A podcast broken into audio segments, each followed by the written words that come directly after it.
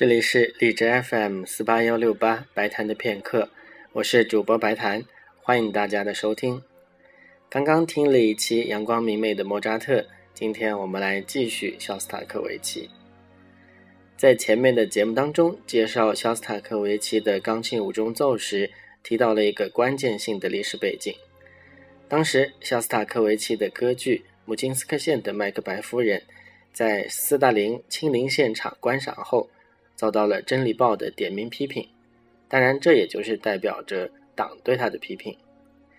于是，在当时的政治压力之下，肖斯塔科维奇撤下了即将首演的第四交响曲，转而重新写了第五交响曲。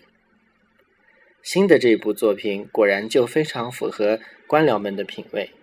《真理报》再次发表对肖斯塔科维奇的评论时是这样说的：“充满悲剧张力的第五交响曲。”呈现出宏伟的展望和哲学的探索。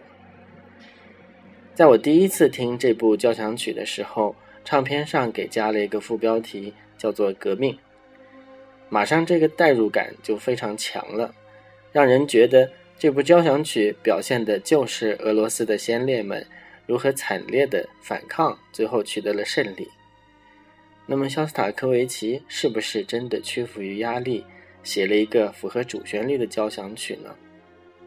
我觉得，要是它是一部奉承之作的话，可能它的地位也就不会那么高了。今天将要播放的是第一乐章，大家还是听一听，看看自己的观点是什么样的。